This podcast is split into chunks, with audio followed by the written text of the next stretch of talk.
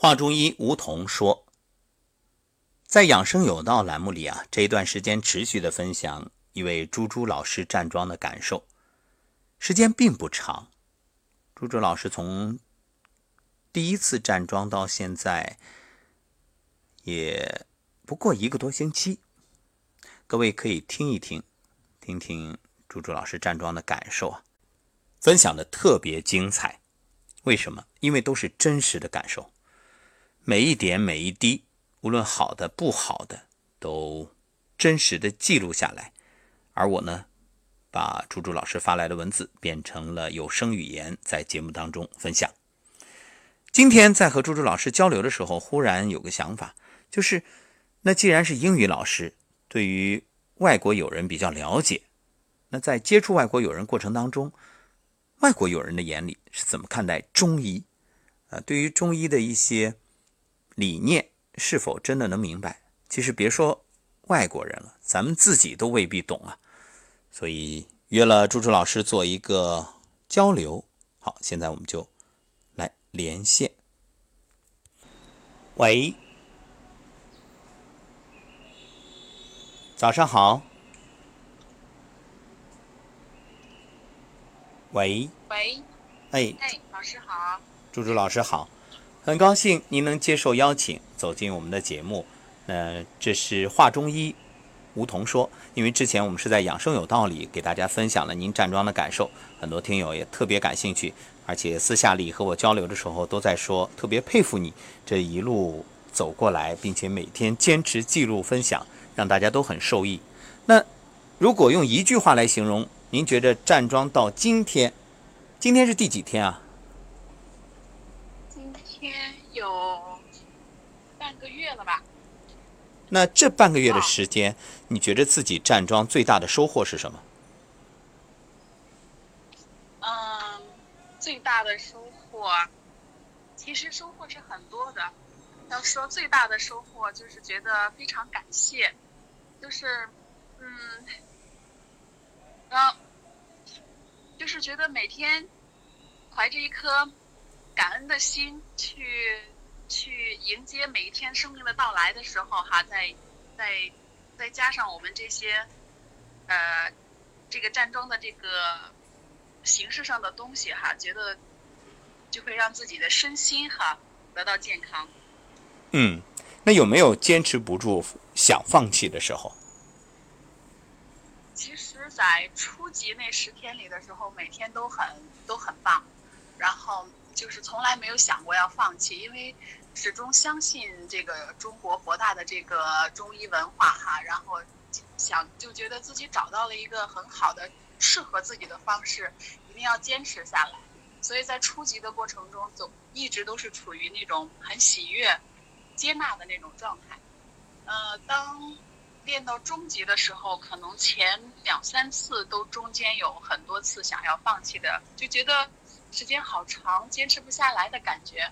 可是，嗯，知道自己想要的是什么，所以在这个过程中就告诉自己，一定要，嗯，设定了一个目标哈。在这个过程中肯定会遇到遇到遇到一些各种各样的问题，但是，我我我就觉得就是很，嗯，因为自己想要让自己身体健康的同时，能够跟随老师把这个健康的理念传递给更多的人，所以一定要。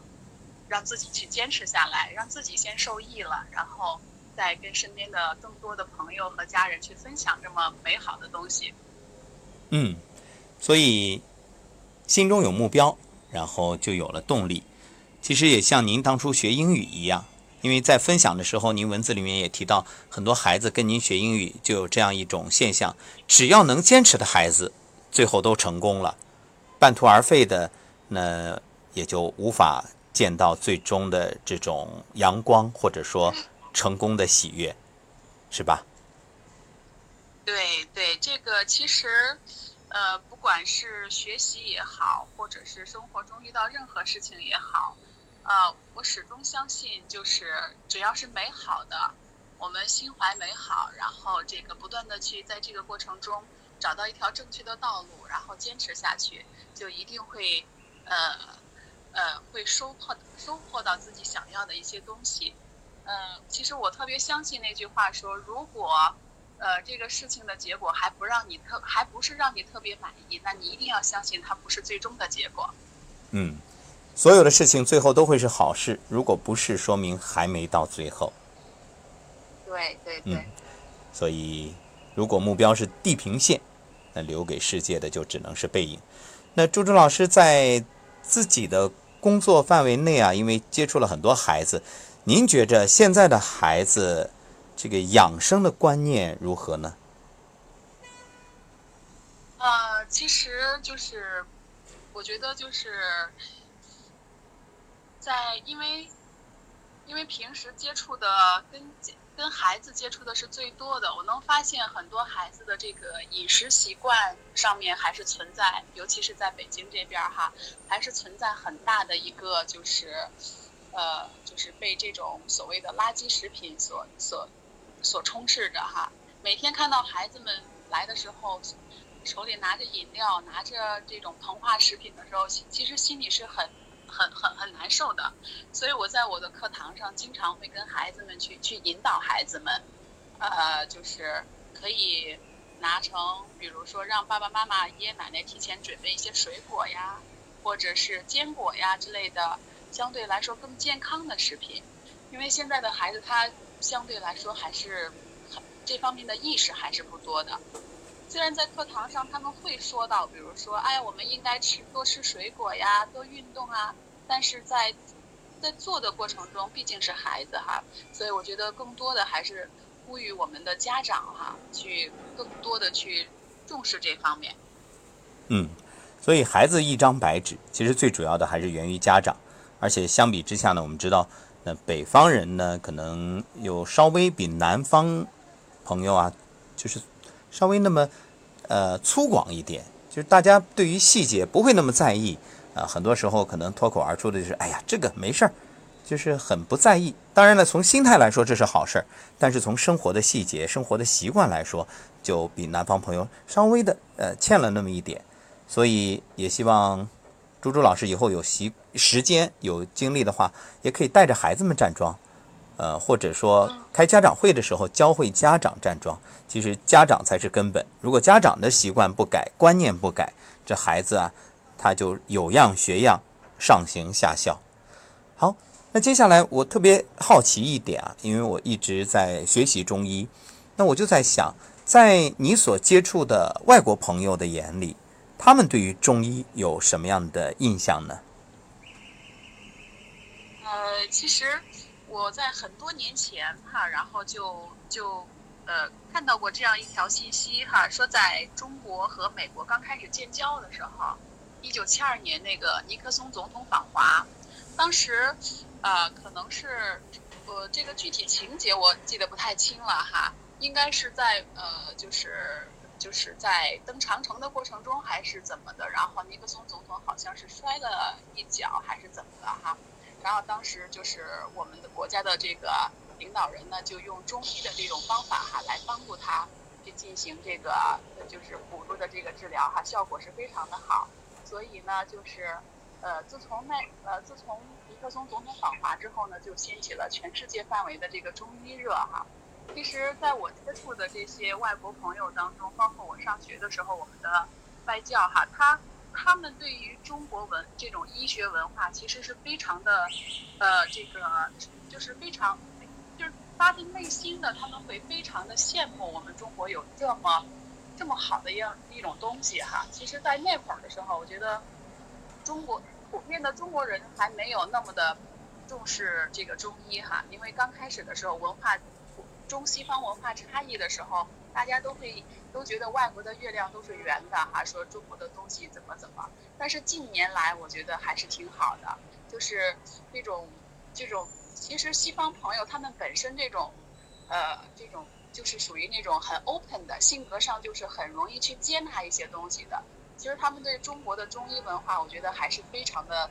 就是非常的喜欢，比如说一个外国朋友来到中国之后，他可能会，呃，就是就马上就想起了李小龙，然后练起了 Chinese Kung Fu，然后呢就会跟你不拉不拉的说这个太极呀、阴阳啊、八卦呀这种这种这种东西哈。我觉得他们还是抱着很开放的态度去接纳这个东西，而且他们现在已经就是很多人都都还挺很喜欢这个东西，并且愿意去研究。你会发现，其实，在中医院里边儿还有很多的这种外国留学生，他们的这种造诣也是非常好的。所以，这个真是中国的这种瑰宝哈。我们呃，就是通过中西方文化的这种不同的交融哈，我我相信哈，我们的中医文化会越来越发扬光大的。嗯，所以当国人还很多在争论这个中医究竟靠不靠谱，是不是伪科学的时候。那在外国朋友眼里啊，中医呢是既神秘又神奇，而且让他们既羡慕又有一种想要学习的这种憧憬啊。所以刚才您也特别提到了尼克松访华，那我们大家广为人知的是乒乓外交，可以说是破掉了这个坚冰，呃，真正的迎来了这种中美关系的春天。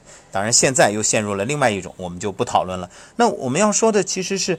中国的中医啊，包括功夫啊，包括瓷器啊等等这些，在国际上的它的名声，呃，可以说是举世闻名。所以对于中医啊，我们自己倘若不重视或者不珍惜的话，那真的觉着太可惜了。呃，有点像，就好像比如以前说这个像新疆的朋友说和田玉都像普通石头一样，那时候根本就啊。也看不出它的价值，也不在意。那恰恰是越是有的，越反而不珍惜。因此，只能说我们寄希望于现在的孩子。所以，我们以后的节目里，包括我现在也开办了胖胖熊的故事，呃，在里面呢去讲一些养生啊，慢慢的再涉及到一些中医啊等等。好，嗯，这样，朱朱老师，那今天呢，我们就不耽误您太多时间。我希望咱们就把这个做成一个系列节目。呃，后面再有两档也给您做一个预约，我们一起来聊聊，就是聊聊中医，也聊一聊在，嗯，我们在学习中医的过程当中的一些感受。呃，因为今天我这边录音环境不太好，稍微有点吵，我们今天就先聊到这儿，好吗？好的，好的，感谢吴桐老师，也愿意和老师一起把中国这个博大精深的中医文化呢传承下来，让更多的国人和呃受益。好，感谢老师。谢谢朱朱老师，也特别感谢您在未来的教学当中对孩子们进行中医养生的这种知识的普及和习惯的确立。我们下一档节目再会。再见。好，感谢朱朱老师接受我们的采访。那我们今天呢就先聊到这儿。那至于还有什么内容，欢迎大家继续关注我们下一档与朱朱老师的访谈。